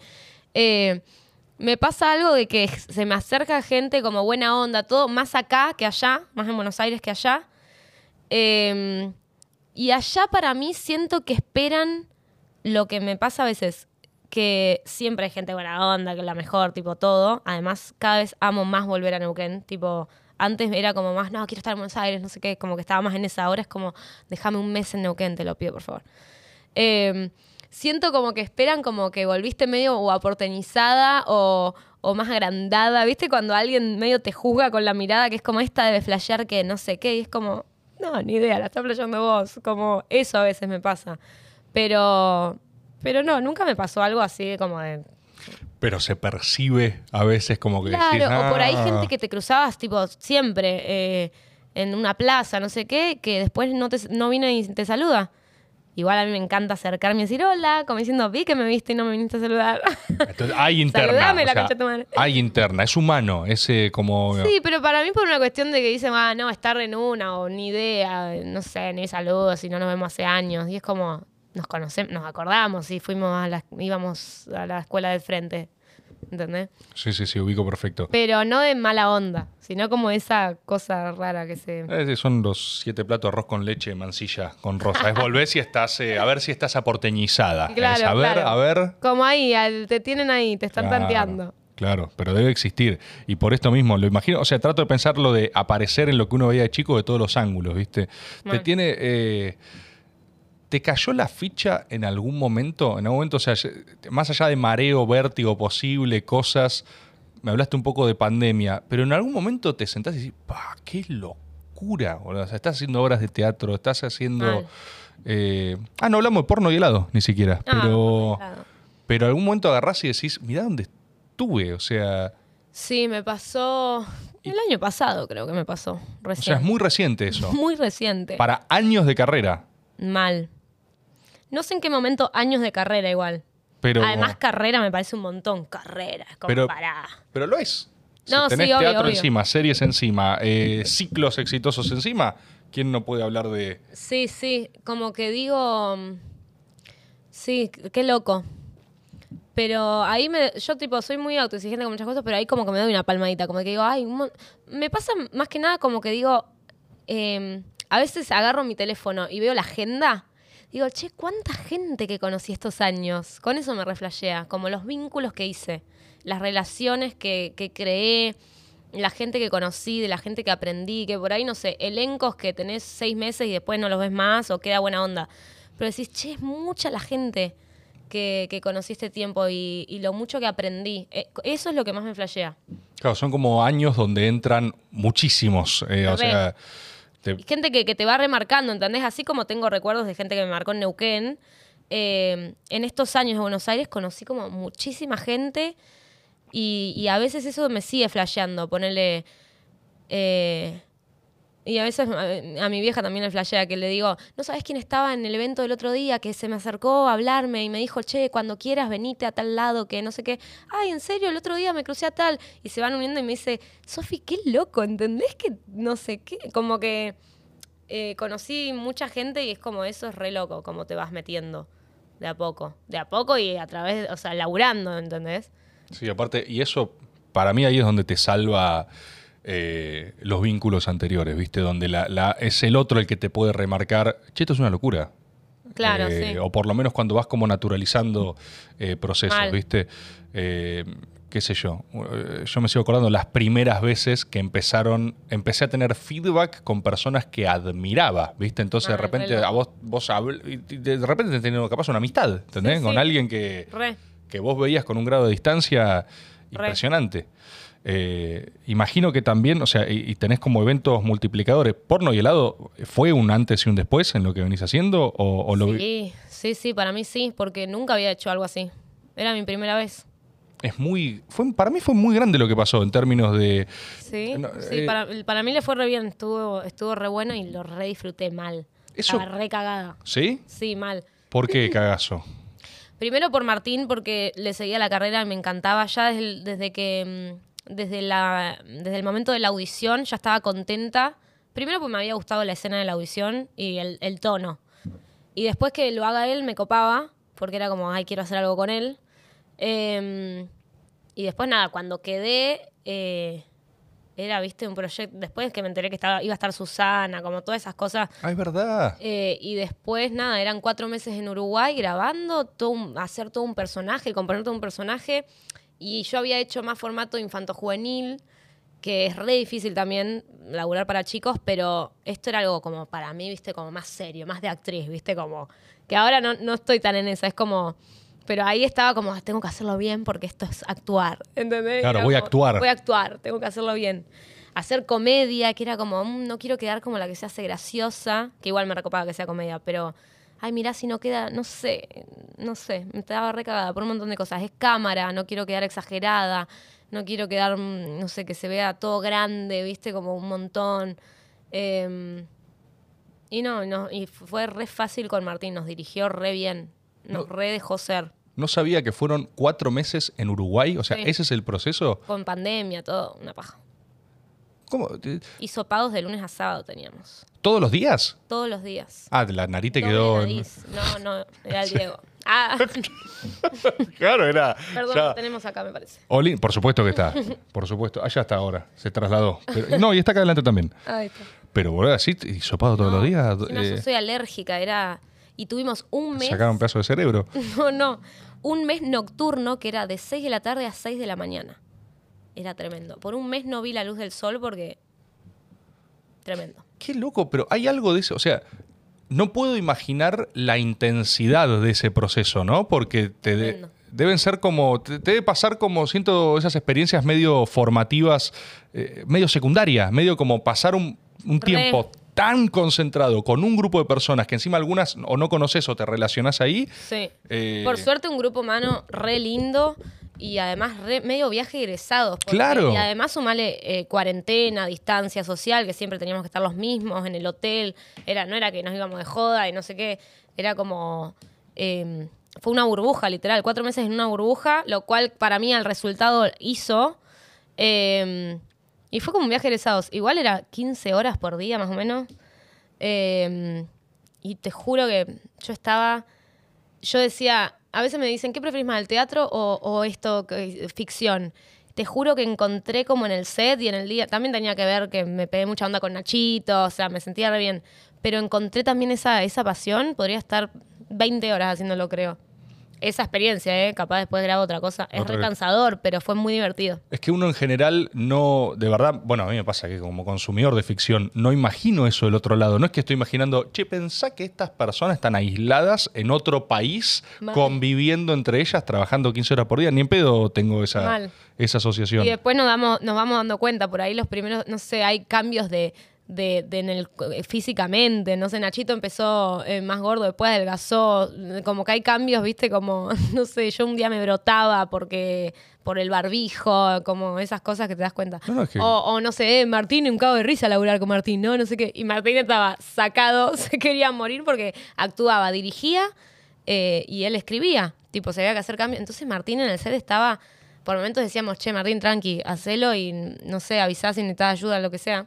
Eh, y Martín estaba ahí todo, un capo igual, tipo, nos cagamos de risa, pero uno se lo imagina como jodón y está en modo director fuerte. no, él era Coppola en Apocalipsis Now, o sea, No, estaba, pobre, sí, muy en. Vietnam. Estaba. Mal, mal. No, muy difícil hacer lo que hacía. Qué locura. Yo siento que en el mejor de los sentidos, esa experiencia eh, me parece que abre un poco camino a que haya más producciones así, Ay, eh, argentinas, digamos, ¿no? Como que hay Bueno, algo pasó de- con División Palermo. Pasó con División Palermo, Tremendo. por ejemplo. Eso me puso re contenta, mal. Eh, ¿Y a vos te gustaría seguir participando? ¿Va a haber segunda temporada? Va a haber segunda temporada. En... Pero la grabamos este año, o sea, va a salir el año que viene, me parece. Claro. Qué paja. ¿Y eso Pero véanla, chicos. La leí y me gustó más que la primera. O sea, me encantó. Uh, qué bueno que ya la hayas leído, eso es muy interesante. Vos ya la leíste Ya la leí. Y te Sí. gustó. Me encantó.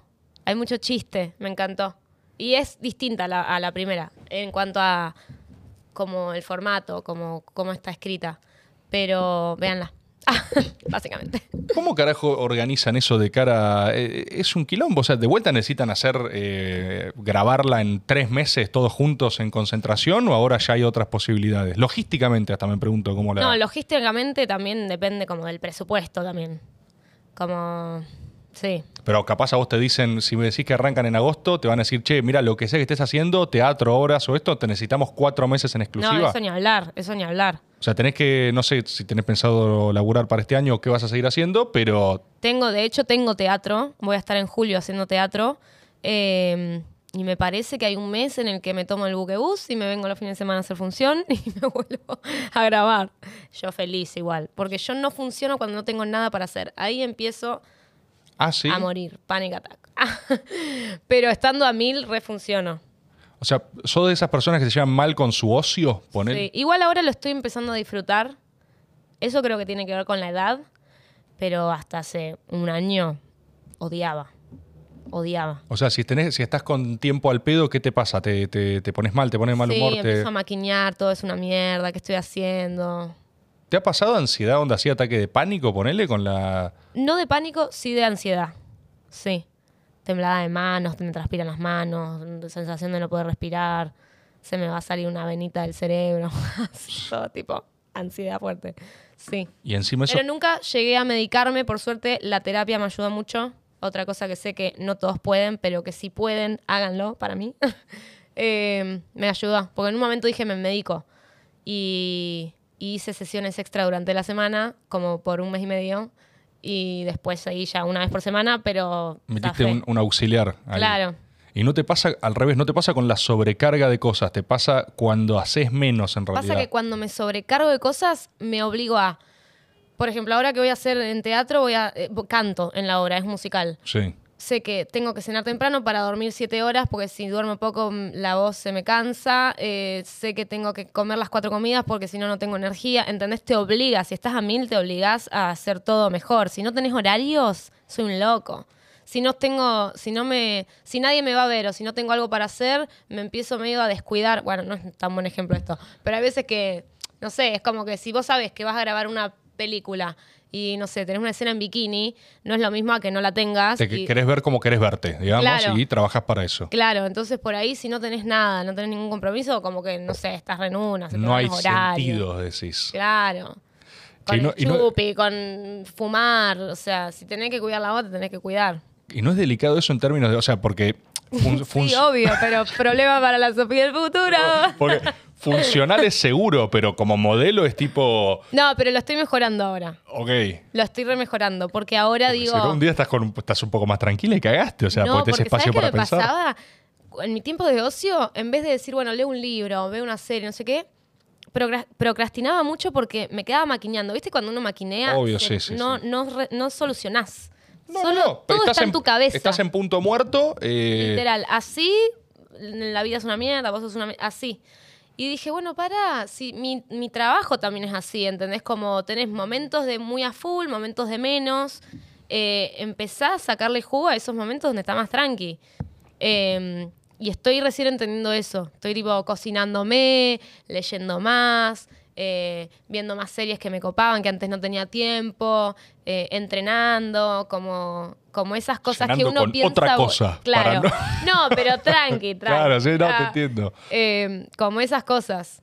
Antes era como, ay, no estoy haciendo nada. Igual viste que está eso, ¿y ahora qué haces? O, ¿y después de eso qué haces? Es como, no sé, ¿qué hago? Fija. O Está tenés que estar haciendo algo. Y por ahí es como, sí, estoy con mis clases, todo, pero no estoy tipo. No, no, yo, yo me llevo bárbaro con no hacer nada. Eh, y me es medio una trampita lo que estoy diciendo también, porque me llevo bárbaro con no hacer nada cuando hago las cosas que me gustan y yo ya me siento cómodo con eso. Si no hago nada, nada, nada, nada, me vuelvo loco. O sea, No, claro. eh, me empieza a agarrar una frustración general. Pero si, por ejemplo, estoy conforme con lo que estoy haciendo y tengo cuatro días libres, yo digo, sí, olvídate. eso sí. No, Sí. nunca, nunca tuve mucho conflicto con eso. Con lo que sí eh, siento un grado de empatía total es con la ansiedad. Por supuesto, de la cabeza. eh, pasa que creo que creo que hay una porción de amigarse con eso, porque si la solución es taparlo con más cosas, en algún punto esa carrocería choca. Sí, sí. De hecho, yo creo que soy al revés. Ah, Yo me frustro mucho y me pongo muy eh, chinchudo cuando me agarran periodos donde tengo que hacer muchas cosas. Se juntan un par de programas, eventos, Claro. boludez, lo que sea, y tengo muchos días seguidos sin tener un espacio donde estoy así, miro la pared y digo, ah, creo que estoy ansioso. Ahí me empiezo a, claro. a brotar. O sea, Sí. como, como todo lo contrario. Lo que vos describiste de no, en julio seguramente haga en la semana no sé qué y me tomo el buquebús y voy y vengo, yo me mato. Claro, claro. Eh, dos semanas de eso y es. Ay, a mí me gusta eso. Claro. Me copa. Yo tengo un buquebús suicida, o sea, en una de las idas y venidas, un ataque. Claro, claro. Pero, pero lo que sí siento que debe ser una locura es esta cosa más viaje de egresados, de ir a. Tiene una experiencia del re carajo, digamos. O Mal. sea, Y eh, también pasa medio con teatro también, que eso que lo veo de chiquita, como los ensayos, la época de ensayos, o ya cuando arrancan las funciones como el detrás, los camerines, lo- los camarines, eh, como todo eso, es, es todo ese mundo también, se arma una cosa muy de familia que después por ahí no te ves más, obviamente te haces amigos, todo, yo me he hecho relaciones re lindas, pero es como muy intenso y después se diluye, ¿entendés? Es Se que dilata. lo reentiendo, son vínculos muy particulares, por eso lo asocio a a medida que uno va creciendo, no le quedan como tantos ámbitos de eh, socialización forzada. Qué manera horrible que encontré de decirlo, pero Qué raro. sí. eh, ¿Cuáles pero- serían los ámbitos de eso? La secundaria. La familia. Bueno, la familia, sin duda. La familia es asociación forzada, no elegís. La secundaria también, porque vos te meten. Vos pensalo, uno ya Sí. lo naturalizó, pero vos tenés más o menos 12 años, 11, 13, y lo meten en una batidora con otros 30 desconocidos y dicen: Total. Estos van a ser los mejores amigos de tu vida, por ejemplo. Qué ¿viste? selva. Y es una selva, tal cual. Sí.